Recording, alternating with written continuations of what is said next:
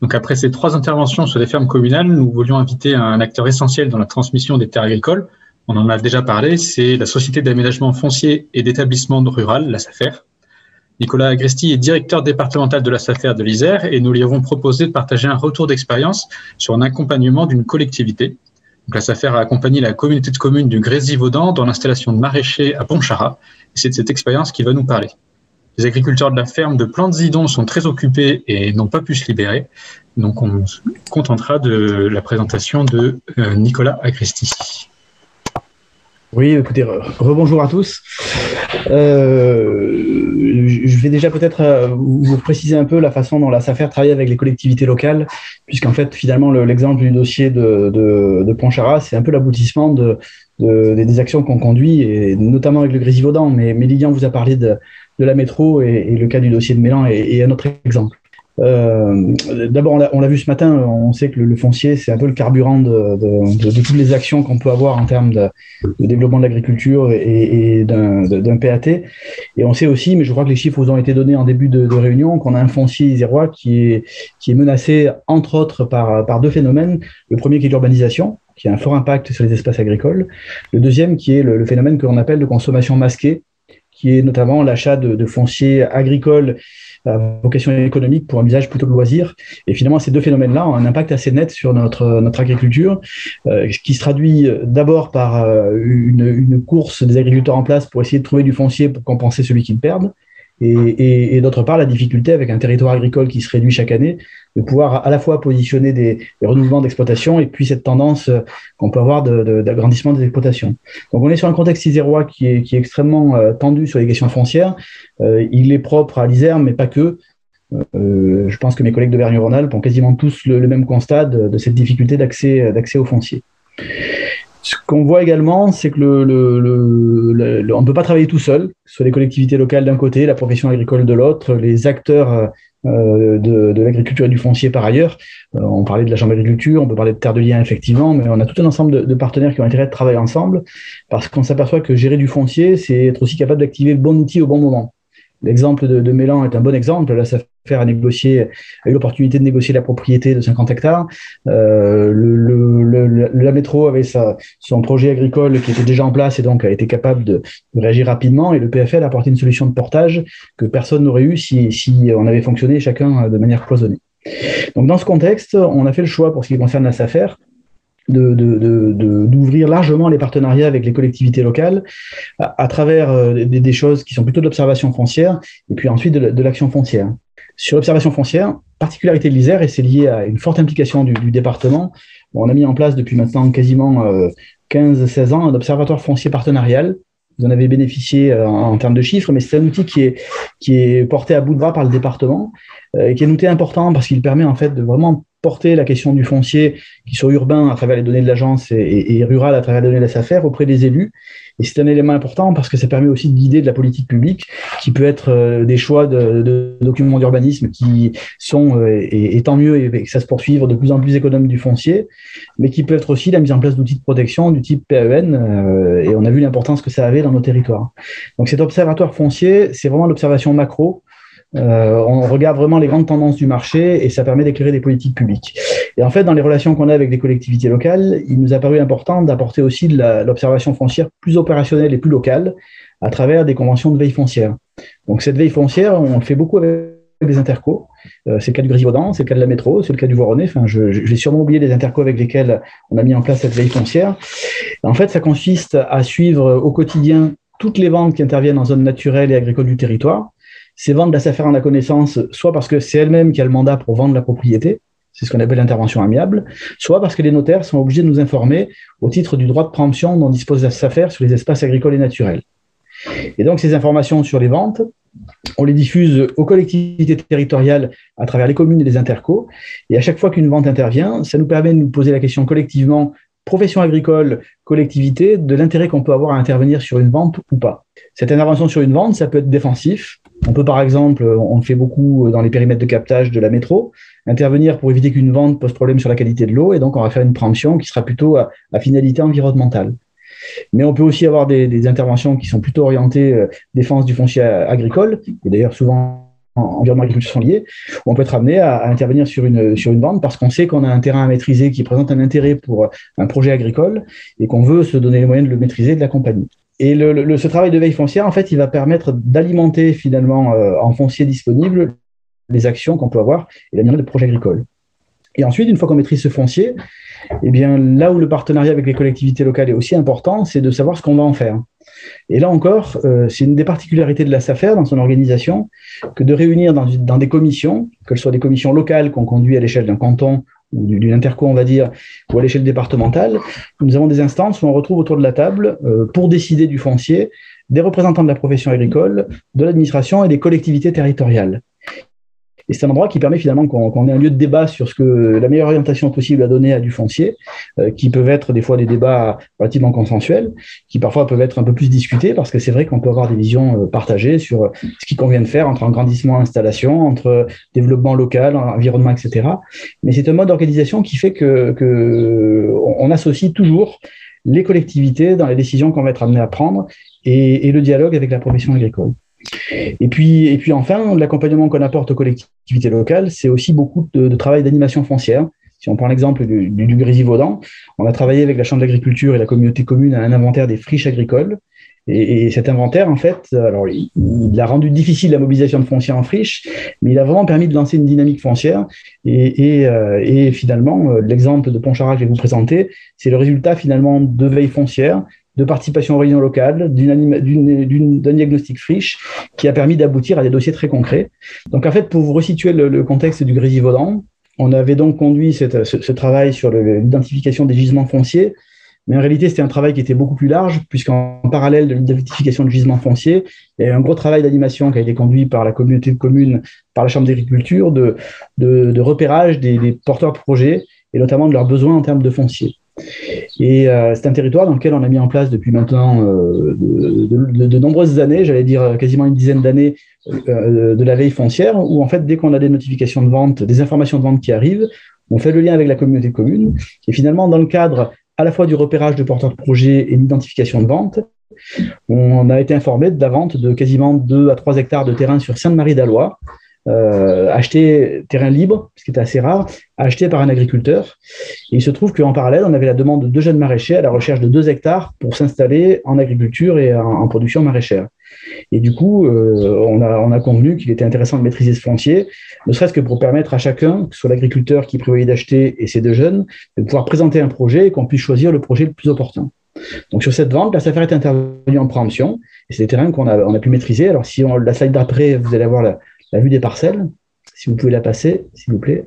Voilà. Euh, donc, vous voyez euh, une grande parcelle d'à peu près 2 hectares. Et si vous allez à la slide suivante, c'est les terrains qui sont des terrains de plaine euh, alluviale de l'Isère, d'excellents terrains en termes de, qualité agronomique et tout à fait adaptés à la production de, grandes cultures type maïs, mais aussi adaptés à la production céréalière. Donc, pour un projet d'installation à maraîchage, c'est des terrains qui, qui pouvaient tout à fait convenir. Lorsque la préemption été exercée, l'agriculteur que l'on avait évincé, qui était un éleveur du secteur, est venu nous voir en nous expliquant que ces terrains-là étaient essentiels pour lui parce qu'à proximité de ces bâtiments est important pour gérer notamment euh, son plan d'épandage, puisque c'est les l'obligation, quand ils ont une activité d'élevage, de, de, de, de, sécuriser la façon dont leur effluent d'élevage peuvent être euh, dispatchés sur leur terrain. Et la parcelle étant très proche de leur bâtiment, c'est vrai que pour eux, c'était très pratique de pouvoir avoir une parcelle euh, à côté et éviter d'avoir à, transporter très loin tout ce qui est fumier de leur exploitation.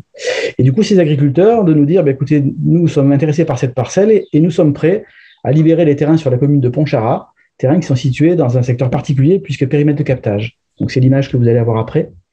Euh, et euh, donc sur la commune de Pontcharrat, alors je suis pas forcément très lisible, mais, on, a en fait toute une zone qui est située à proximité immédiate du, centre-ville de Pontcharrat, donc dans un contexte euh, vraiment quasiment urbain contrairement au terrain de Sainte-Marie qui était en, zone plutôt, euh, on va dire en race campagne.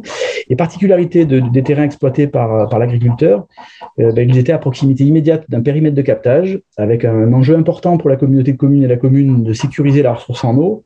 Et du coup, euh, petit à petit, des contraintes d'exploitation qui, qui, vont en, se durcissant, puisque l'idée, c'était notamment de s'assurer que les activités agricoles soient compatibles avec la préservation de la ressource.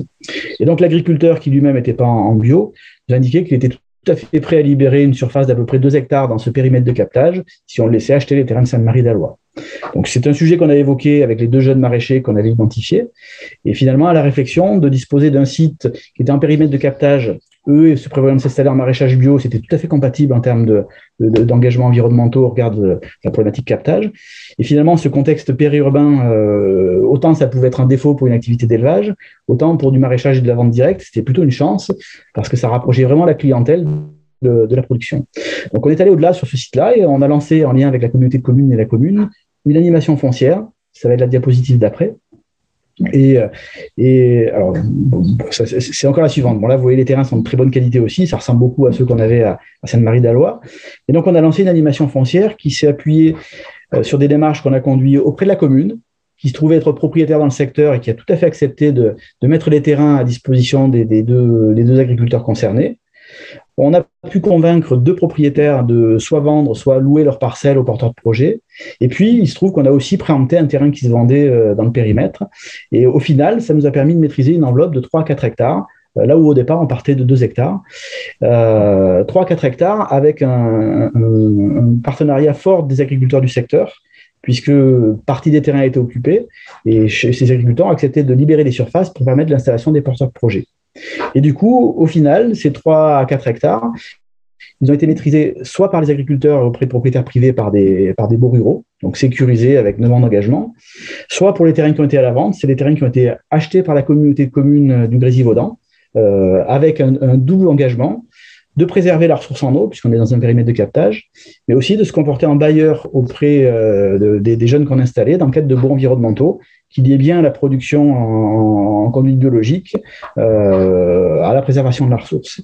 Et du coup, on, voit bien qu'en mobilisant les acteurs, que ce soit la commune, la communauté de communes à, travers la veille foncière et puis la mobilisation d'argent public pour financer l'acquisition, la profession agricole qui a accepté de jouer le jeu, de libérer des parcelles pour permettre l'installation agricole, et puis les acteurs institutionnels que sont la SAFER et la Chambre d'agriculture, finalement, on a réussi à mettre la, bonne agriculture au bon endroit, et donc, euh, bah, ce qui est bon signe, c'est que nos deux maraîchers sont pas disponibles en ce moment. Ce qui est très bon signe, c'est-à-dire qu'ils sont en train de en, pleine saison euh, maraîchère, et c'est notamment pour ça qu'ils n'ont pas pu se libérer aujourd'hui. Mais ça montre vraiment bien l'intérêt qu'on a à, à, coordonner les outils. Là, le portage euh, a été assuré par la Comcom parce qu'on a un périmètre de captage, mais on aurait pu tout aussi bien imaginer qu'on soit dans un secteur où c'est plutôt terre de liens qui prennent le relais, voire les agriculteurs qui achètent le foncier qui le maîtrisent, parce que c'est aussi important qu'on puisse avoir une maîtrise de l'outil de travail par les exploitants eux-mêmes. Très bien, merci beaucoup. Euh, donc, on a une question de Serge Bonnefoy.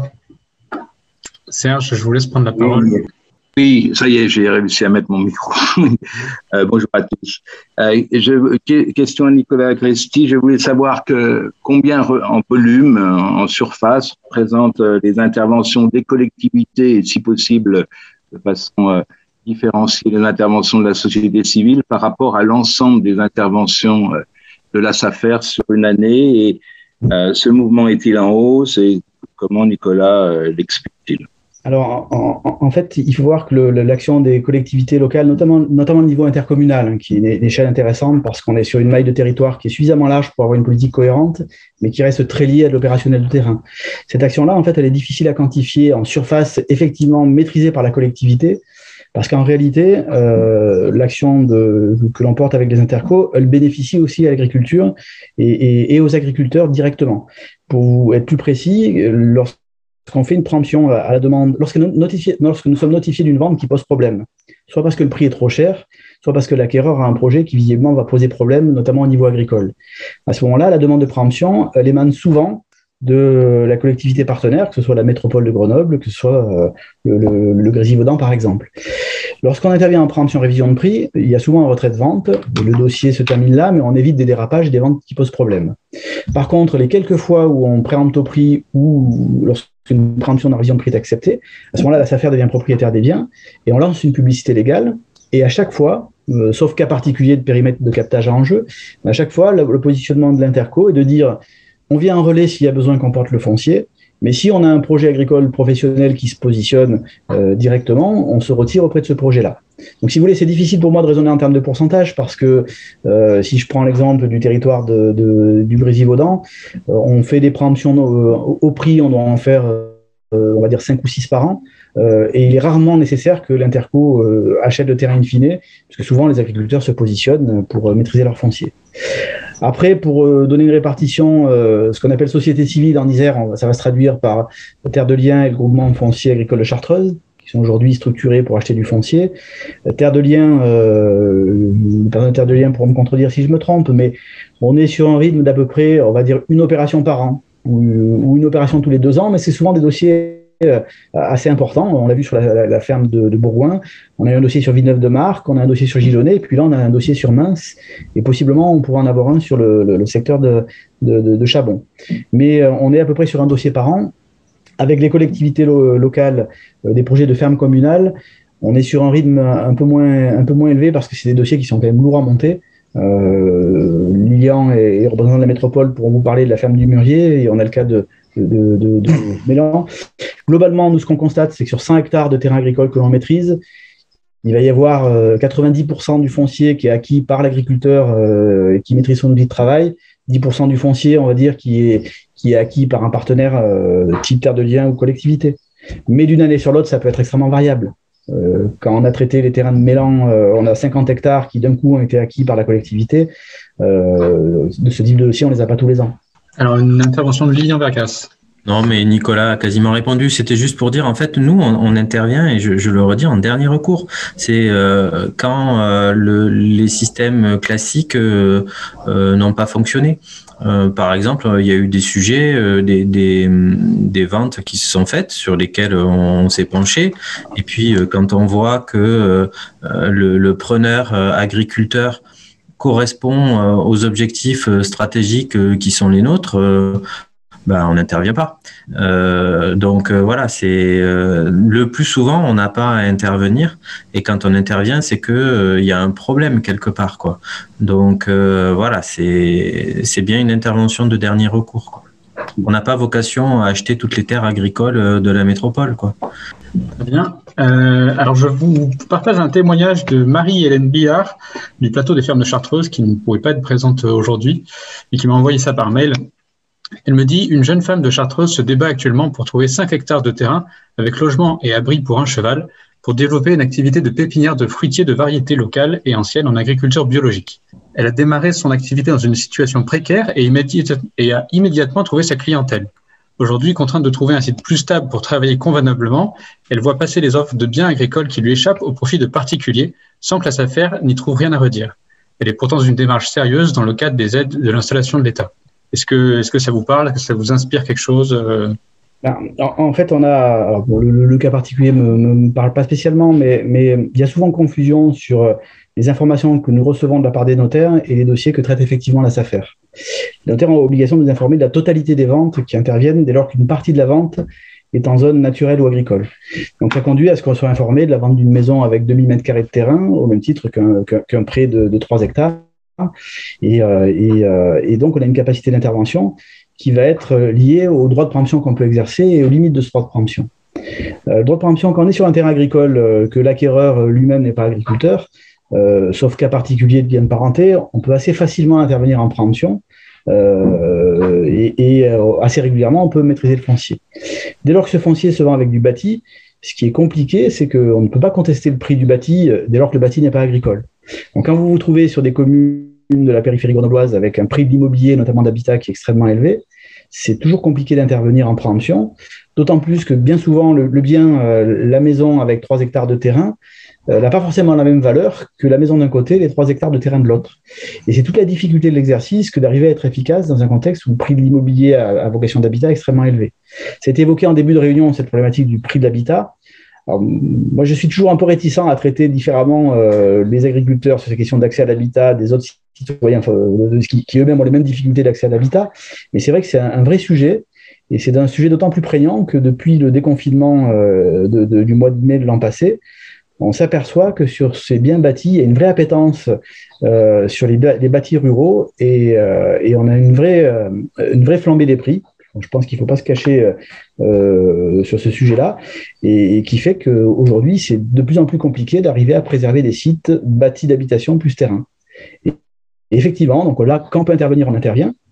Donc ça peut être euh, une intervention en préemption, on en fait. Mais encore faut-il qu'on ait des solutions de repli sur les bâtiments. Après, on a un mode d'intervention, alors qui peut avoir des côtés un peu frustrants, qui est l'intervention où on impose des cahiers des charges aux acquéreurs, qui est finalement les dossiers, on voit passer une vente d'une maison avec deux hectares de terrain. Comme on peut pas préempter ce type de vente, euh, plutôt que de laisser faire la vente et finalement de se dire, bon, ben, tant pis, on laisse faire et, tant, et, advienne que pourra, on essaie de plus en plus d'engager l'acquéreur, parce que le foncier qu'il foncier qui acquiert, ce foncier garde bien une vocation agricole. Et ça se fait dans la négociation amiable à travers un cahier des charges, mais qui limite un peu notre marge de manœuvre parce que c'est des, terrains qu'on peut pas réorienter tout de suite. Voilà, c'est un sujet, euh, dès lors qu'on a des biens mixtes, qui est compliqué à maîtriser. Et on a vraiment besoin de, nos partenaires euh, pour, pour le faire, que ce soit les interco, les EPF, les communes, c'est essentiel. Alors, il n'y a pas trop d'activité dans le chat, mais peut-être une dernière question avant de passer à la suite. Au moment de construire le programme, on avait bien envie d'avoir une intervention sur le cas des terres en location. On n'a pas trouvé de, personnes qui pouvaient intervenir sur le sujet. Est-ce que vous avez un regard euh, là-dessus? Ben, C'est là qu'on s'aperçoit que, que, le législateur en fait s'est doté de deux outils pour accompagner la transmission de, de foncier. Quand on est sur du foncier à la vente, c'est l'outil euh, SAFER avec son droit de préemption qui, euh, malgré toutes les critiques euh, justes et injustes qu'on peut nous faire, mais on peut, aussi progresser, c'est quand même un outil qui fonctionne pas mal quand on se compare aux autres pays d'Europe équivalents aux nôtres. En France, on a un prix du foncier qui est plutôt sensiblement inférieur à la moyenne de nos collègues européens, entre autres parce qu'on a euh, un outil de régulation qui est la SAFER, et puis on a aussi un autre outil dans le locataire qui est le statut du fermage, le droit d'achat prioritaire. Donc c'est quand même un outil de régulation qui fonctionne pas trop mal. Il y a des trous dans la raquette et le législateur régulièrement essaye de combler ces trous dans la raquette, mais le sport national français étant de, contourner euh, à, chaque fois une loi en essayant de passer. Euh, bon, c'est un peu une course sans fin entre législateurs et puis, euh, et puis les contournements qu'on peut avoir. Sur les transmissions en location, c'est plus compliqué parce que effectivement, c'est le propriétaire qui, in fine, a capacité de décision de, de, savoir à qui il veut louer. On a un outil qui s'appelle le contrôle des structures, qui, qui, met une grille et qui permet normalement d'orienter le foncier et éventuellement de sanctionner quelqu'un qui reprendrait du terrain sans, sans autorisation. Ce qui est très compliqué aujourd'hui, c'est que, c'est que d'abord, on a des services de l'État qui, malgré toute leur bonne volonté, n'ont pas forcément tous les moyens de pouvoir assurer ce suivi. Et puis, on est aussi dans un contexte où le droit de propriété en France a un côté sacré qui fait que bah, c'est parfois compliqué de faire comprendre à un propriétaire qu'il ne loue pas à tel agriculteur, mais qu'il va plutôt louer à tel autre. Donc, c'est des sujets qui sont compliqués. La SAFER, on les rencontre quotidiennement. Un conseiller foncier de la SAFER qui va signer un acte suite à une préemption, euh, il est rarement accueilli les bras ouverts, mais on est là pour appliquer une politique publique partagée, donc on le fait. Mais c'est le sujet du foncier est vraiment un sujet sensible. D'où l'intérêt de, que tous les acteurs soient en phase. Parce que nous, quand on intervient, par exemple, dans Grésivaudan sur une préemption pour préserver du foncier, on le fait aussi parce que le territoire s'est donné les moyens de, préserver ses espaces agricoles, d'éviter l'enfrichement. Et c'est pas la SAFER tout seul qui s'autofiscine de dossier, c'est un territoire. Donc ça donne plus de poids. Merci. Peut-être une dernière remarque de Lilian Vargas avant qu'on passe à la suite, très court. Ouais, moi je, enfin, je pense qu'en fait, euh, le vrai sujet, il est là. Hein. C'est euh, comment on peut euh, appréhender différemment les systèmes de location. parce qu'aujourd'hui, on, on, voit qu'on a un empilage législatif dès qu'il y a vente avec pléthore de dispositifs, tous plus ou moins bien utilisés, mais on en a plutôt trop que pas assez. Euh, par contre, euh, sur le volet euh, intervention, régulation des locations, je suis désolé, mais le contrôle des structures est quand même pas très opérant, c'est le moins qu'on puisse dire. Donc voilà, moi je trouve que s'il y a une perspective perspective d'évolution euh, et une perspective d'investissement euh, et de revendication citoyenne euh, et d'accompagnement citoyen, c'est plus sur ces questions de location et de comment on peut aussi sensibiliser des citoyens propriétaires à, à louer leur terrain à des agriculteurs, à louer leur terrain prioritairement à de l'installation, à louer leur terrain euh, pour euh, de l'agriculture de proximité, etc. Euh, aujourd'hui, on a une vraie marge de progression là-dessus. Hein. pour dire, on part de très loin quand même. Hein. Donc voilà, moi je pense que c'est, ça fait partie des champs de demain parce que parce que clairement, quand alors pour le maraîchage sur des petites surfaces, avec euh, la vente, euh, on, peut gérer les choses. Mais dès que vous êtes dans des logiques euh, de céréales, de, de vergers, d'élevage, n'en parlons pas, on, prend des, surfaces qui commencent à devenir beaucoup plus importantes, c'est très très difficile de, de travailler que sur la vente. Hein. C'est avec des locations et des agglomérats de différentes propriétés qu'on peut avoir une exploitation agricole viable. Quoi. Merci. Alors, peut-être une dernière petite intervention de Nicolas Ormancet, et après vraiment pas. Oui, voilà, donc, euh, donc euh, je suis à Ponchara, et effectivement, nous, on, est, euh, on aimerait favoriser la transmission d'une exploitation, et on se rend compte que effectivement, l'animation foncière et l'installation d'un nouvel agriculteur qui n'a pas de notoriété locale est quelque chose de très très difficile quoi. Euh, les propriétaires euh, ont tendance euh, spontanément à préférer un agriculteur qu'ils connaissent déjà, même si c'est de l'amélioration de son exploitation, au détriment de, de, jeunes qui viennent s'installer dans, dans, la région. Et c'est vrai que c'est très dommageable en, en, termes de d'installation et de maintien du nombre des agriculteurs sur nos communes. Et on en est conscient et on, ben, je travaille avec euh, la SAFER, avec euh, la CLG sur ces dossiers, mais euh, voilà, c'est pour dire aussi que même si sur Conchara on a des belles victoires comme plan Zinon et on en est très fiers, on a aussi des dossiers qui sont beaucoup plus difficiles à gérer. Merci. Merci. Alors pour terminer cette matinée, nous accueillons Marion Cano et Hélène, euh, Mélanie Ovan. Pardon. Marion Cano est conseillère euh, transmission à la Chambre d'agriculture de l'Isère depuis 2008. Elle connaît bien les questions de cessation d'activité agricole, les projets de transmission de ferme, les recherches de successeurs et les projets d'installation. Et euh, Mélanie Ovan est conseillère filière et circuits locaux, ainsi que conseillère territoriale sur Grenoble-Alpes Métropole, sur le territoire Grenoble, pardon. Donc elles vont intervenir toutes les deux sur un exemple concret d'installation de jeunes agriculteurs en élevage bovin au sapé et nous expliquer comment la Chambre d'agriculture les a accompagnés. Bonjour, donc euh, moi je fais l'introduction, on va dire, euh, de cette euh, intervention. Est-ce qu'on peut avoir la diapositive suivante, s'il vous plaît? Donc on souhaitait faire intervenir deux jeunes agriculteurs qui se sont installés tout récemment au, Chapé, au en Charente en bovin lait et qui font la transformation.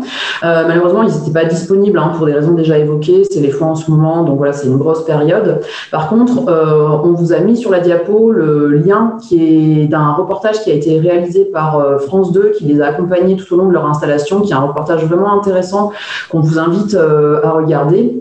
Donc ça dure 45 minutes et ça montre bien tous les enjeux qui sont liés à la transmission et à l'installation, à la fois donc euh, les raisons et les motivations de, la transmission et de l'installation, mais aussi des problématiques euh, qui ont déjà été évoquées hein, sur euh, le logement, l'emprunt que ça représente pour il faut trouver une banque qui suive, la commercialisation, les pratiques agricoles. Donc en fait voilà, notre intervention en tant que chambre d'agriculture, elle vient boucler la boucle par rapport à ce que Étienne Escalier a présenté tout au début. Donc la Chambre peut accompagner euh, tous les cédants qui le souhaitent et tous les profils de porteurs de projets. Et euh, on souhaite aussi dans cette intervention donc euh, s'appuyer sur l'exemple de ces agriculteurs au sapé en chartreuse, mais aussi rappeler quelques chiffres pour faire le lien avec la question qui était un peu centrale sur ben, l'évolution de l'agriculture, les pratiques qu'on demande à être de plus en plus respectueuses de l'environnement et voilà pour vous remettre aussi en tête des données qui sont intéressantes sur ce sujet. Diapo, ouais, on va passer à la diapo suivante. Du coup, je, prends le relais de Mélanie. Et c'est vrai que au niveau de la Chambre d'agriculture, on a, on a vocation à accueillir tous les, tous les porteurs de projets, euh, et notamment tous ceux qui en sont au stade euh, voilà, de l'idée, j'ai envie de m'installer, ben, comment je peux m'y prendre.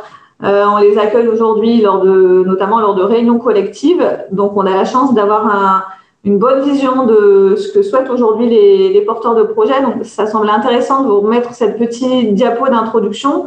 Et c'est vrai que euh, clairement, aujourd'hui, les porteurs de projets qui souhaitent s'installer, alors on a beaucoup de personnes euh, euh, qui ne sont pas issues du milieu agricole, mais on a aussi des, des enfants d'agriculteurs qui souhaitent s'installer. Et la plupart ont vraiment des projets aujourd'hui voilà, qui sont tournés vers le bio, vers les circuits courts, beaucoup de maraîchage aussi. Ça se traduit clairement en chiffres. Euh, par exemple, en 2020, donc, euh, on a euh, reçu à peu près 400 porteurs de projets. Et sur ces porteurs de projets, il y en a déjà voilà, un cinquième qui souhaitait faire du maraîchage. quasiment la moitié qui souhaitent s'installer en bio et une, écrasante majorité, à 87%, qui souhaitent s'orienter vers des circuits courts. Donc ça, c'est vraiment des porteurs de projets qui, voilà, qui peuvent en être à, tous les stades. Donc après, on peut très bien se dire, ouais, bah, c'est très bien, mais finalement, ceux qui s'installent, ben, c'est qu'une petite partie et ça se trouve, ils font pas du tout ce genre de projet. Euh, et ben en réalité, si. Euh, alors, on n'a pas accès aujourd'hui à toutes les données. Hein. Les données, faut les données vraiment de personnes qui s'installent comme agriculteurs avec le statut de chef d'exploitation, euh, c'est au niveau de la MSA.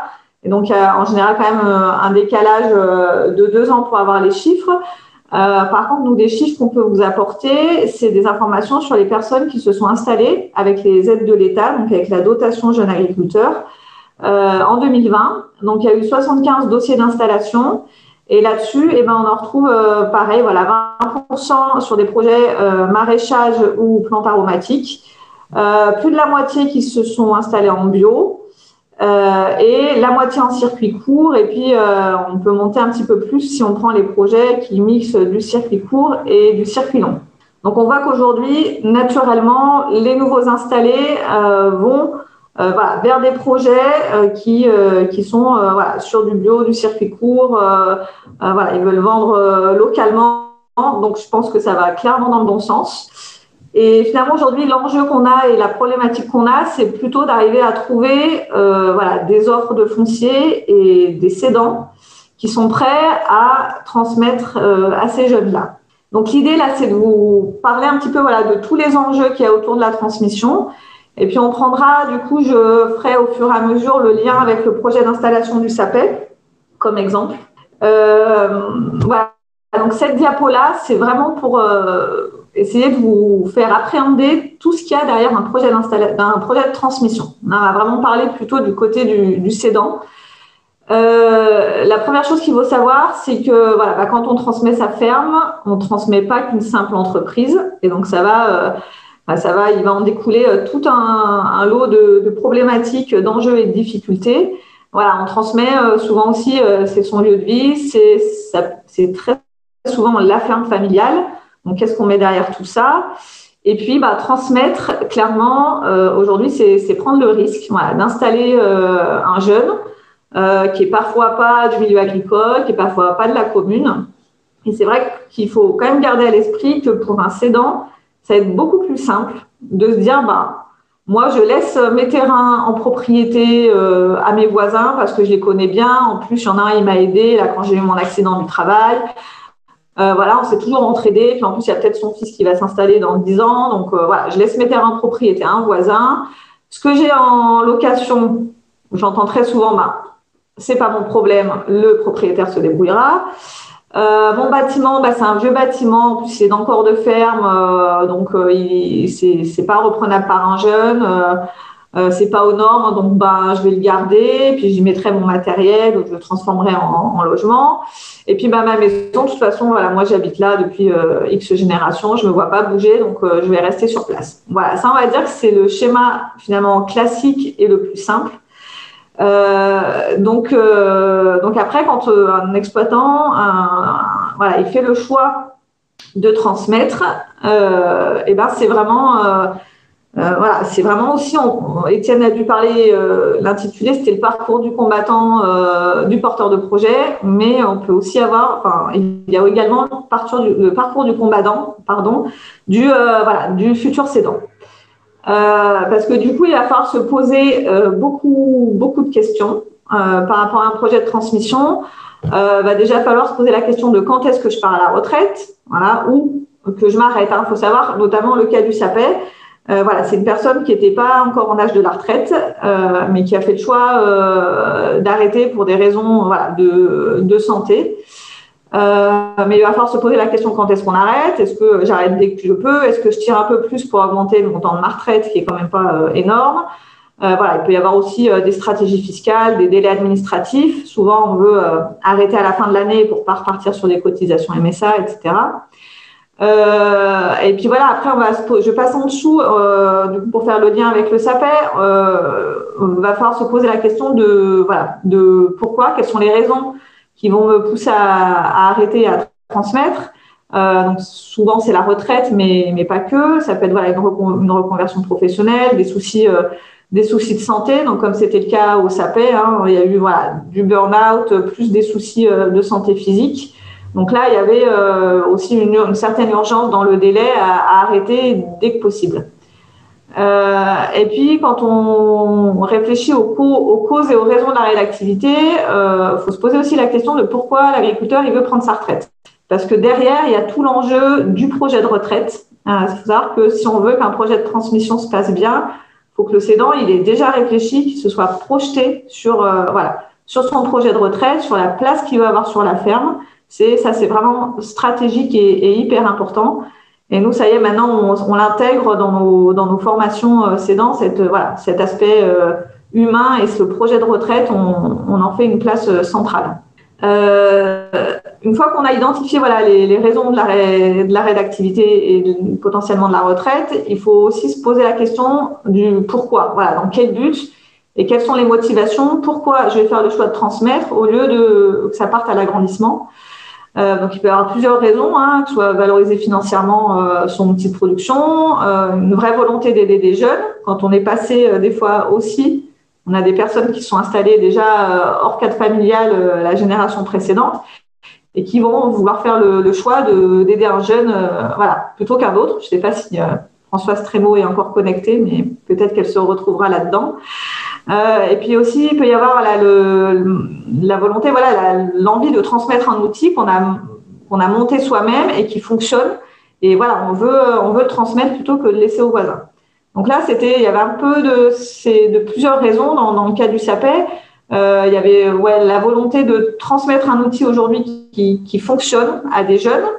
Euh, et puis, bah, voilà, par la, notamment la vente du bâtiment, bah, de valoriser aussi quand même son outil de travail. Euh, après, il va falloir se poser la question. Ah ouais, non, si je peux revenir ouais, sur euh, voilà, il y a toutes les notions aussi. Je vais pas rentrer dans le détail, mais sur la combien et à quelle valeur on va transmettre son outil. C'est un gros, euh, un gros point stratégique aussi. Il va falloir qu'on fasse le choix savoir si on veut vendre, si on veut louer, si on veut donner. Euh, après, euh, c'est important aussi le contexte et l'endroit où, où, on transmet. Euh, quel est le contexte foncier? Alors, notamment au SAPER, on avait un contexte particulier où il y avait beaucoup de mise à disposition précaires en fait des propriétaires. Euh, donc là, il y a eu un gros travail du cédant et des porteurs de projets pour aller euh, toquer à la porte euh, de tous les propriétaires et, voir ceux qui étaient prêts à, suivre ou pas. Et ça me permet de rebondir sur ce qui a été dit avant. C'est vrai qu'il y a un, vrai enjeu sur la transmission du foncier en location. Autant sur la vente, on est encadré par la SAFER. Sur la location, c'est beaucoup plus compliqué. et il y a aussi un rôle stratégique du cédant d'entretenir de bonnes relations aussi avec ses propriétaires, de faire savoir qu'il veut transmettre à des jeunes en amont, bien en amont, euh, pour que le propriétaire sache que voilà, il y a de grandes chances qu'il y ait un, jeune qui suive plutôt que ça euh, que ça parte au voisin. Alors sur le sapin, euh, donc il y avait cette grosse problématique des propriétaires qui ne voulaient pas faire de bail, qui voulaient rien signer. Par contre, en face, on avait la chance d'avoir, on va dire, des relations entre agriculteurs qui sont plutôt bonnes. Il y a quand même beaucoup de, les agriculteurs s'entendent bien. Il y a plutôt de la bienveillance et il n'y a pas eu trop de, il n'y a pas eu de pression de la part des autres agriculteurs. Ça a été un gros facteur de, de réussite. Il euh, faut aussi savoir ce qu'on transmet. Euh, voilà, qu'est-ce qu'on transmet comme bâtiment, comme foncier, comme cheptel, etc., mais aussi comme savoir-faire, tous les réseaux. Et voilà, un gros enjeu aussi par rapport euh, au logement. C'est vrai qu'on n'a pas toujours un logement disponible dans, dans les projets de transmission. Euh, dans le cas du SAPER, alors à la base, ils étaient partis sur la location d'un bâtiment communal. Euh, la, la, la, mairie avait un, un logement communal qu'elle euh, pouvait mettre à disposition des jeunes, donc ça a commencé comme ça. Et puis, euh, et puis bah, pendant le projet de transmission, euh, il y a eu le, papa en fait du cédant qui est décédé. Donc il y avait une maison, voilà, la maison euh, du papa était était à la vente et donc les jeunes ont eu la chance d'avoir suffisamment aussi de, de, capital pour pouvoir racheter la maison qui en plus est à côté du bâtiment. Donc voilà, ça, ça a permis de conforter ce projet d'installation, cette voilà cette libération du, de l'habitation qui se serait fait certainement un peu plus tard dans le temps. et puis après, bah, il y a la grosse question de savoir à qui on transmet. Et là, voilà, il peut y avoir tout un panel de types de porteurs de projets. Est-ce qu'on est-ce qu'on va jusqu'à installer, enfin, faire le choix d'installer des jeunes qui ne sont pas de la commune, qui ne sont pas du milieu agricole? Est-ce qu'on veut quelqu'un, au contraire, qui soit plutôt déjà fils d'agriculteur ou qui ait une solide formation? Euh, donc là, dans le cas du SAPE, il y avait eu déjà, par l'intermédiaire du répertoire des parts installations, on en dira deux mois après, des rencontres avec des porteurs de projets qui étaient intéressés. Euh, voilà, il y a dû y avoir 4-5 euh, rencontres et voilà, où ça n'a pas plus abouti. Je pense qu'il n'y a pas eu de. On peut parler de. Une, rencontre entre un cédant et un repreneur, c'est un peu, voilà, un, peu comme une rencontre amoureuse. Hein. Il n'y avait pas eu de de feeling, on va dire. Et puis, il y a eu, euh, voilà, par euh, du bouche à oreille, euh, la rencontre avec Joseph et Marjolaine, où là, ça cochait, voilà, ça cochait vraiment toutes les cases sur le profil, sur les compétences. leur projet aussi, il était cohérent. là, il y a eu l'ouverture à un changement de production. On est passé d'une exploitation en bovin viande vente directe à du bovin lait. Et en fait, finalement, ça collait bien aussi avec les attentes du territoire, avec les, voilà, enfin, ça, avec l'autre, il euh, faut savoir que Marjolaine euh, travaille sur euh, l'alpage du Charmençon. donc voilà, la localité, la proximité géographique faisait aussi qu'il pouvait continuer à monter des, des, vaches en alpage. Donc voilà, ça a été la bonne rencontre des bons porteurs de projets au bon moment. Voilà, du coup, je vais pas, je pourrais en parler très longtemps, mais le temps passe. Euh, un petit rappel euh, aussi des outils qui existent euh, pour faciliter ces transmissions. donc il y a tout, voilà, il y a tout un parcours un peu, on va dire, en parallèle des porteurs de projets pour les cédants.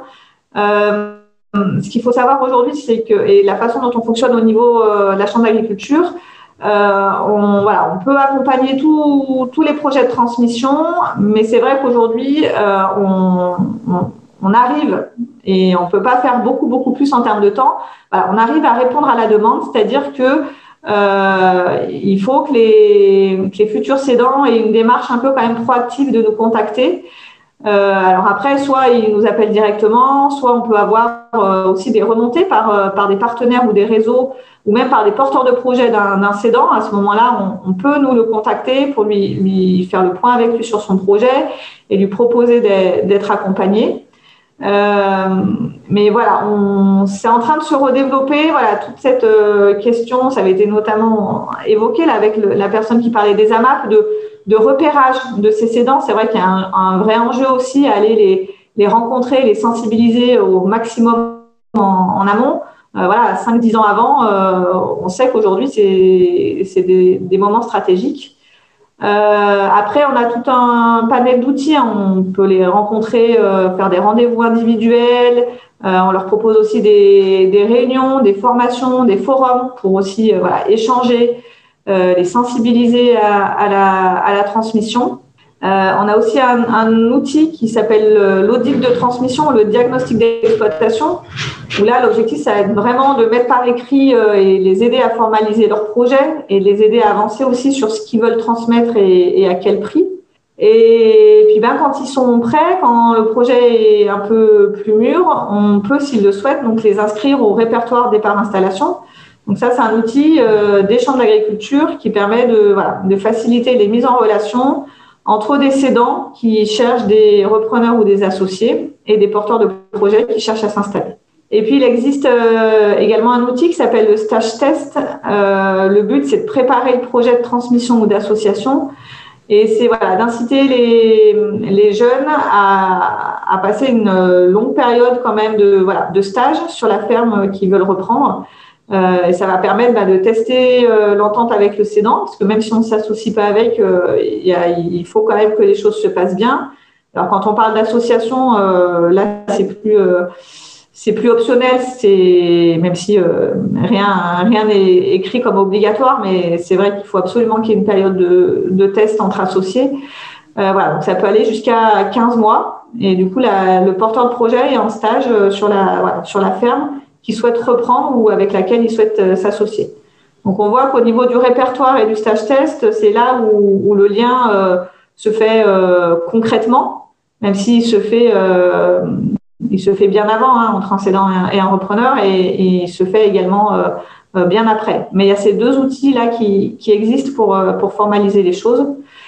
Euh, donc on a, on va dire 180 à 200 contacts par an au niveau de la chambre d'agriculture, de voilà, de futurs cédants, aussi de plus en plus des fois de, de propriétaires euh, qui ont des propriétés euh, qui souhaitent mettre à disposition de jeunes pour pour s'installer.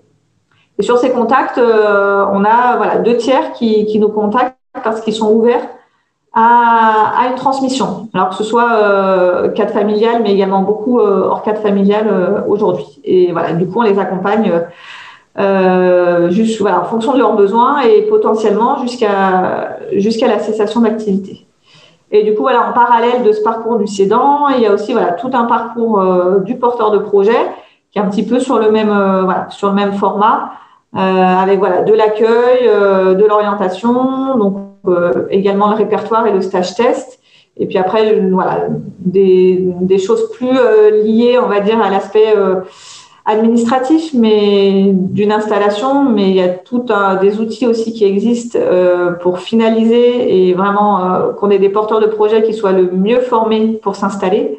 Et puis bien sûr, euh, ils peuvent être accompagnés pour faire des études de faisabilité, pour vérifier la, viabilité et la, faisabilité de leur projet. Et après, bon, il faut savoir que les projets de transmission et d'installation, là, on, dirait que c'est un petit peu en vase clos, hein, mais euh, ça se fait pas du tout on va, va se clos uniquement accompagné par la chambre. On, travaille avec plein d'autres partenaires, euh, avec les collectivités, avec la commune. Euh, voilà, un, projet d'installation, ça se se fait pas tout seul euh, et ça se fait pas qu'avec la chambre d'agriculture. Voilà. Je pense que le timing est. Oui, c'est parfait. voilà. Et juste pour info, si je sais pas si vous transmettez les diaporamas, mais voilà, les coordonnées des, voilà, de toute l'équipe. si voilà, si vous avez des questions, si vous avez un un cédant euh, en tête ou quoi que ce soit, pas hésiter euh, à nous solliciter si, si vous pensez qu'on peut, qu'on peut intervenir. Oui, et donc le, diaporama sera bien transmis, il n'y a, pas de problème. Euh, je vais arrêter le partage. Et on a une première question d'Arnaud Béguin. Vous pouvez prendre la parole. oui, c'était juste donc Arnaud Bégin en fait de la monnaie locale du Caire. C'était juste pour poser la question et pour mettre en rapport en fait les chiffres dont vous avez parlé sur euh, les projets de transmission et d'installation, euh, avec les pourcentages euh, de circuits courts et d'agriculture biologique et de maraîchage, et pour savoir c'était quoi le rapport par rapport à la totalité des installations et des transmissions sur le territoire où vous intervenez, pour mettre en parallèle, pour savoir si c'était relatif à, toutes les transmissions installations du territoire ou pas forcément. C'est-à-dire, est-ce qu'il y a des, est-ce qu'il y a des transmissions qui se font qui ne se font pas en circuit court et ce genre de choses? C'était pour savoir, en fait, sur les, par exemple, sur les 580 contacts euh, d'installation et les, les, statistiques que vous sortez de 20% en maraîchage, 45% en agriculture biologique, est-ce que c'est relatif Est-ce que ça peut être extrapolé à toutes les installations euh, du territoire d'Isère ou pas forcément? Euh, je pense, sachant que les, les installations avec euh, des GIA sont à peu près, sont assez, je pense, représentatives de ce qui se fait en termes euh, euh en termes d'installation. Ceux qui ne demandent pas la DGA, euh, c'est pas parce qu'ils ne demandent pas la DGA qu'ils s'installent pas forcément, qu'ils s'installent pas en circuit court ou, ou qu'ils s'installent que, que en circuit long. je pense que c'est à peu près représentatif. Après, c'est, on peut pas avoir de données malheureusement assez précises parce que les seules données qu'on a vraiment pour avoir le nombre d'installations, le nombre de transmissions, c'est la MSA. Et après, la MSA n'a pas de données euh, sur voilà, le, système de production, savoir euh, s'ils font euh, de la transfo ou pas. Donc, c'est pas évident. Euh, voilà, je peux pas donner de. Voilà, par exemple, je peux pas vous donner de chiffres, de chiffres précis, donc je préfère pas en donner. Ok, ça marche. Bah, merci pour votre réponse. Je pense que ça reflète quand même, ça reflète quand même à peu près la, en tout cas la tendance. Voilà. Merci. Merci. Euh, alors, on avait tout à l'heure une question de Caroline Brand euh, pendant l'intervention de la SAFER qui n'était pas forcément euh, adaptée pour la, Nicolas Agresti, mais peut-être que ça marchera pour la Chambre d'agriculture. Caroline, est-ce que vous êtes toujours là? Est-ce que vous voulez poser votre question? Oui, je suis, je suis toujours là. par contre, attendez, la question, je C'est la question sur euh, par rapport aux, pratiques agroécologiques, c'est ça? Oui, c'est ça. Adaptation au changement climatique, oui, c'était une, une, question dans la suite de l'intervention de Lilian Vargas. et puis du coup, ça fait écho aussi à la présentation qu'on a eue sur Sainte-Marie d'Alois, là, sur les deux agriculteurs éleveurs avec, avec exploitation en céréalière, production de maïs.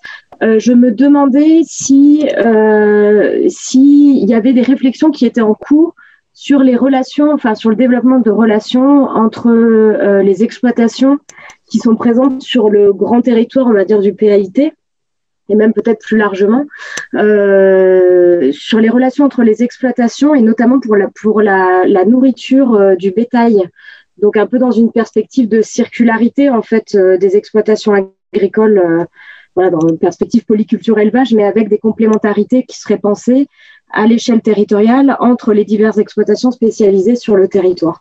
Donc notamment sur le lien euh, montagne-vallée par exemple. Alors, je sais qu'il y avait eu euh, des choses qui avaient été lancées sur le Grésivaudan, justement, entre effectivement euh, éleveurs, on va dire, de zones de montagne et des céréaliers de la plaine sur des échanges voilà, de, fumier ou de, paille. Alors, je sais qu'il y a eu deux quelque chose de fait. Euh, je ne suis pas sûre que ça ait euh, vraiment pris et abouti. Après, je ne sais pas, non, Jolène n'est pas là. Jolène Salem. Je, suis là. Ah, voilà. oui, oui, oui, en effet, c'était il y a, a 5-6 ans, on avait identifié en fait l'offre et la demande. Euh, l'offre en effluent lisier d'élevage et, la demande notamment pour des maraîchers et des viticulteurs à leurs besoins. Et la, en fait, la, la difficulté à laquelle on a a été confronté, c'est que globalement les éleveurs sont en montagne et les besoins sont en plaine et que le transport de ces matières est un peu compliqué. Et, donc ça s'est un peu arrêté là. Il y a eu une expérimentation euh, entre un éleveur de montagne et un maraîcher, euh, voilà, et qui est a priori toujours en cours d'ailleurs, euh, un échange entre des effluents d'élevage qui sont compostés sur une ferme maraîchère et en échange, en fait, la ferme maraîchère vend la viande bio de, l'éleveur. Euh, voilà. Mais c'est vrai que c'est c'est pas évident en fait à, à, mener comme euh, comme réflexion. Et sur l'aspect euh, nourriture en fait pour le bétail, notamment, enfin voilà toutes les. Je crois qu'il y a Lilian Vargas qui voudrait compléter. Moi, je... Ouais, en fait, ça fait partie des préoccupations que, que, nous avons, notamment par rapport au maintien de l'élevage sur nos coteaux, où il y a une, un véritable enjeux à la fois paysager, gestion d'espace, euh, euh, gestion de la fréquentation aussi, etc. Et euh, par exemple, sur le projet de Mélan, dans la part de terrain qu'on a réservée pour du complément d'exploitation, on pense en priorité aussi à, ces exploitations de coteaux qui ont parfois perdu des, des, espaces pour faire des stocks fourragers ou de la protéine. Et du coup, euh, dans le, dans le, projet Mélan, il y a la volonté de leur réserver euh, euh, des, surfaces pour pouvoir équilibrer leur approvisionnement de troupeaux. Mais ça, c'est une préoccupation assez récente. Mais ça fait partie de nos préoccupations. En clair, les gens qui nous entretiennent les hauts de Coran, de Mélan, etc., il faut aussi qu'ils puissent avoir des stocks fourragers en bas. Ernest, je peux prendre la parole J'arrive pas à voir mon. Oui, oui, oui, oui. Donc, euh, oui, effectivement, là, je suis tout à fait d'accord avec euh, Caroline. Là, au niveau des, des, paysans partenaires et éleveurs euh, sur les coteaux, effectivement, on a souvent la question. J'ai en tête un éleveur en volaille qui a cherché pendant très longtemps à avoir un petit peu de, de maïs dans la plaine et ça ne marche pas parce qu'en fait, il est petit, il est en zone de montagne pour faire monter un camion pour apporter son, sa nourriture pour ses volailles euh, en bio, c'est très compliqué. Les gens veulent plus venir. Euh, voilà, il y a plein de problématiques. Et si c'était en local, ça serait vraiment, vraiment super, mais il n'y arrive pas. Voilà. Et la question remonte très, très fort, notamment pour l'alimentation bio, qui est relativement peu présente sur nos territoires et qu'en effet, les éleveurs doivent aller chercher, quand ils n'ont pas la possibilité d'en produire ou de produire la totalité, ils sont obligés d'aller chercher beaucoup plus loin que notre territoire. C'est une question, pour l'instant, nous, on ne s'est pas encore vraiment penché, mais c'est une vraie question. Et le forage bio est très cher. Alors peut-être si une dernière question, peut-être plus sur la présentation de, Marion Cano, et puis sinon on va, on va conclure. Est-ce qu'il y avait quelqu'un qui voulait intervenir sur ce sujet-là? Bon, très bien. Euh, bien dans ce cas-là, on, va, on va conclure. Avant de, passer la parole à Cyril Plenet, qui est vice-président chargé de l'agriculture, de la filière bois, de la montagne et la métropole, qui va donc faire la conclusion, je voudrais euh, remercier les, animateurs de l'ombre, un peu ceux qu'on n'a pas vus. Donc, il y avait Marine Gottschalk, Laurie Scrimjour et Emmanuel Condé qui participaient à animer le chat. Le chat. Et puis aussi sur la rédaction du, compte-rendu, Christine Oriol, Aurélie Gachon, Karine Berthaud et Mélanie Oren. Voilà, je laisse la parole à, Cyril Plenet qui va faire la conclusion. Oui, rebonjour à tous. Euh, alors, moi, en premier lieu, euh, je tiens bien sûr à remercier tous les participants. Nous étions très nombreux ce matin et, nous en sommes bien ravis. Euh, J'ai bien entendu un remerciement à adresser à, à Ernest hein, du, du, réseau du Conseil de développement euh, qui a bah, orchestré parfaitement euh, ce matin ce Conseil de l'alimentation 2021. Euh, un petit clin d'œil aussi aux agriculteurs qui ont pris du temps hein, sur une période qui est toujours un peu dense en activité pour venir nous présenter leur activité. C'est toujours avec beaucoup de plaisir qu'on peut s'immerger dans dans leur réalité de terrain et du coup c'est très important pour nous euh, ils sont plus là euh, maintenant, euh, hormis peut-être Étienne Escalier qui est toujours présent avec nous. Mais voilà, je, je tiens à, les remercier bien entendu.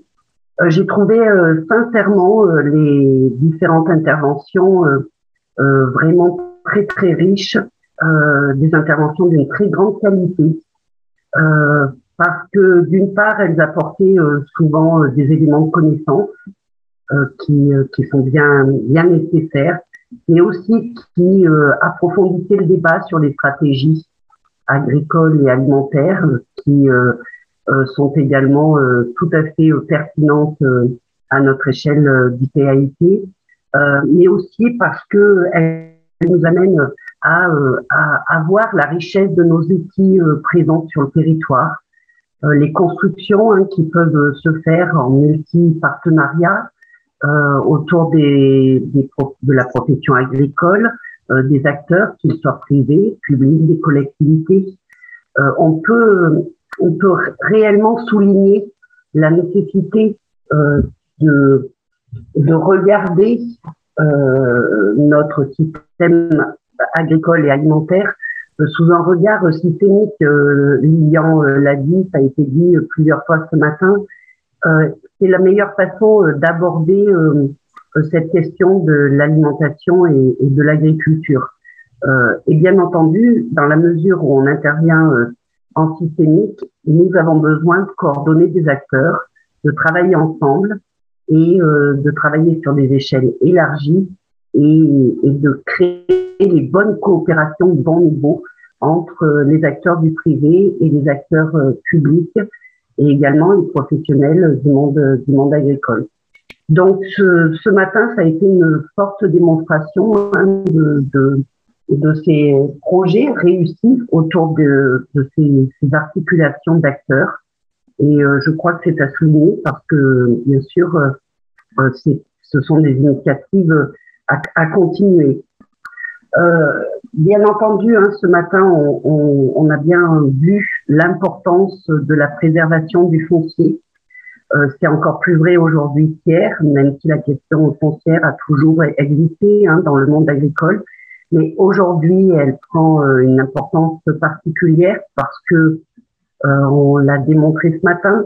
il y a deux problématiques essentielles qui ressortent. Hein. D'une part, la question des pressions foncières, quelles qu'elles soient, elles sont multiples sur notre sur nos territoires, mais également aussi la fragilité du monde agricole hein, de par euh, ses revenus. Et bien entendu euh, par euh, le fait que nos agriculteurs ont à préparer une succession qui n'est pas toujours simple sur notre territoire. Donc, comme, comme en France d'ailleurs également, donc la question des sessions, des transmissions est une question euh, fondamentale. Euh, on ne peut pas en faire euh, l'économie. L'économie se pencher sérieusement dessus puisque notre territoire va avoir à répondre à, à beaucoup de sessions d'activité. Et si nous, si, nous, souhaitons maintenir une activité agricole, nous devons bien évidemment travailler sérieusement ces, ces questions. J'ai beaucoup apprécié l'intervention, enfin la, la petit, le petit clin d'œil de Gérard Léras qui indiquait que dans l'intitulé PAIT ou PAT, il manquait un A. Et ce matin, euh, nos interventions, euh, toutes les interventions, ont démontré qu'en fait, on ne faisait pas de l'alimentation sans agriculture et on ne faisait pas de l'agriculture sans alimentation. Et qu'effectivement, euh, ce sont des questions qui sont intrinsèquement liées et qu'il faut traiter dans leur globalité. Donc oui, j'approuve tout à fait le A en plus, comme l'a démontré l'ensemble de nos interventions de ce matin. Je reviendrai un peu sur les enjeux hein, qui ont été euh, précisés tout au long de cette matinée. Les enjeux aujourd'hui, en dehors de la, la préservation du foncier, maintenir nos exploitations agricoles. Ce n'est pas un petit enjeu. C'est aussi favoriser euh, les nouvelles implantations par rapport à l'agrandissement de ces exploitations, puisque c'est garantir des emplois et c'est aussi garantir euh, une bonne échelle de production sur nos territoires euh, c'est aussi soutenir des outils de transformation, mais de vente également. Donc, pour faire euh, entrer dans le jeu complet euh, les circuits courts, parce que les circuits courts, c'est du dynamisme de nos territoires, mais c'est aussi du lien entre le monde rural et le monde urbain. Et c'est une dimension qui est très importante dans le système alimentaire d'aujourd'hui. Et puis, euh, pour être, pour revenir un peu sur des points qui m'ont plus particulièrement euh, marqué ce matin, euh, j'aimerais revenir un peu sur les leviers qui ont été soulignés, puisque à travers les, les, les expériences, les fermes, qu'elles soient communales, intercommunales, les, les, les différentes interventions de ce matin, plusieurs leviers ont été évoqués et je trouve que c'est intéressant de, de, de, les relister un petit peu ici. Puisque ces leviers, bah, c'est ce qui nous permet, c'est ce qui peut nous permettre d'améliorer nos politiques en termes de stratégie agricole alimentaire. Et donc, bien entendu, j'ai un regard particulier sur ces thématiques. Et, euh, et, et, je pense que certains, certaines idées euh, ont, ont besoin, pourraient aller on pourrait vraiment nous servir à aller plus loin dans notre réflexion. Euh, donc, euh, j'ai noté beaucoup euh, la question de la connaissance de notre territoire. Ça a été dit à travers différents aspects, hein, le travail d'une carte d'analyse de terrain, le recensement de nos agriculteurs, très en amont de leur départ à la retraite, puisque effectivement, bien connaître les propriétés agricoles nous permettrait d'accéder euh, nos actions sur la préparation euh, de ces transmissions, de ces sessions et de ces transmissions, euh, mais également des actions comme le rallye des fermes ACD, également la création d'un réseau de parrainage qui pourrait être vraiment très intéressante aussi. J'ai bien entendu aussi l'importance de susciter des vocations c'est-à-dire qu'un territoire, euh, pour être dynamique en matière agricole et alimentaire, il a besoin aussi euh, ben, d'être soutenu en termes de communication, de, de, de rapprocher euh, les stéréotypes de la réalité, de casser certains freins, mais en même temps de rester connecté par rapport aux difficultés réelles de ces professions. Euh, j'ai entendu également euh, euh, que qu'il était possible de créer des instances pour travailler sur des modèles. Or, on a parlé du kit ce matin, mais je trouvais que ça pouvait être des outils intéressants à mettre en place, de recréer une instance de travail pour, pour préparer les transmissions également. Euh, je, je, suis aussi tout à fait intéressée par le retour de l'enquête euh, des AMAP hein, sur euh, sur les connaissances que que pourront que pourra apporter ces, cette enquête sur le monde agricole. J'ai également entendu les questions qui concernent le logement, qui reviennent énormément. J'avoue que ce sont des questions qui sont souvent abordées dans les documents de planification d'urbanisme, euh, dans les PLU et dans les PLI aujourd'hui. je pense que c'est des, des, des freins qui peuvent être importants et que peut-être les politiques publiques peuvent se saisir de cette question pour euh, notamment les travailler dans le cadre des attributions de logements. Euh, il peut y avoir des, des, ouvertures possibles de ce côté-là et euh, en tous les cas, une question sur laquelle il est peut-être important de, de, travailler en partenariat avec nos collègues du logement pour, pour trouver des, des possibilités d'implantation plus facilement. Euh, il, y a, il y a eu aussi d'autres propositions hein, d'autres idées sur euh, toute la partie euh, accompagnement à la professionnalisation, donc euh, autour de, des espaces tests et aussi des, des, périodes de stage proposées par la Chambre d'agriculture. Je pense que c'est aussi des, des façons de, de, dynamiser un territoire que de s'occuper très en amont de l'installation des agriculteurs et d'apporter des outils euh, qui peuvent permettre euh, euh, la, la, facilité en termes de qualification et aussi de pouvoir tester ses propres modèles de production avant de se lancer dans l'acquisition ou dans l'allocation de, de terres de terres agricoles.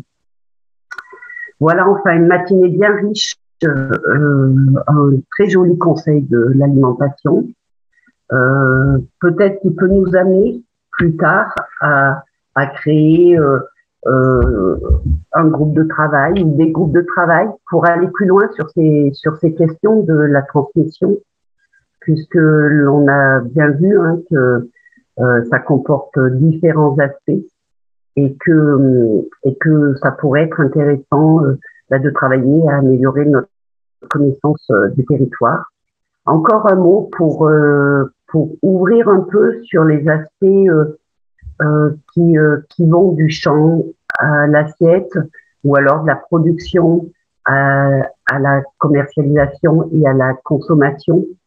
Euh, c'est vrai qu'il y a un fort besoin aussi de travailler sur l'organisation de nos filières, c'est-à-dire que soutenir l'agriculture, c'est aussi euh, euh développer et aider au développement d'outils de, de, transformation, de commercialisation, euh, et, et, bien entendu de développer aussi un territoire euh, de marché de plein vent, euh, de lieux de commercialisation qui rapprochent les agriculteurs, les producteurs des consommateurs. Donc voilà, j'en terminerai, terminerai peut-être là parce que il y a beaucoup à dire. Je crois qu'on pourrait encore développer beaucoup de choses qui ont été apportées ce matin. Euh, mais voilà, ça nous donne déjà beaucoup d'éléments de, de, réflexion. Donc merci parce que c'est à la fois un conseil de l'alimentation qui pose des bases et qui participe à améliorer notre connaissance euh, de notre système euh, alimentaire et c'est important. Euh, et c'est aussi une matinée qui nous permet d'envisager des perspectives et qui, qui nous démontre le fort enjeu qu'il existe aujourd'hui à se saisir de cette question euh, euh, de, production agricole et, et, alimentaire. Merci en tous, à tous en tous les cas pour, pour cette belle, ce beau conseil de l'alimentation de ce matin.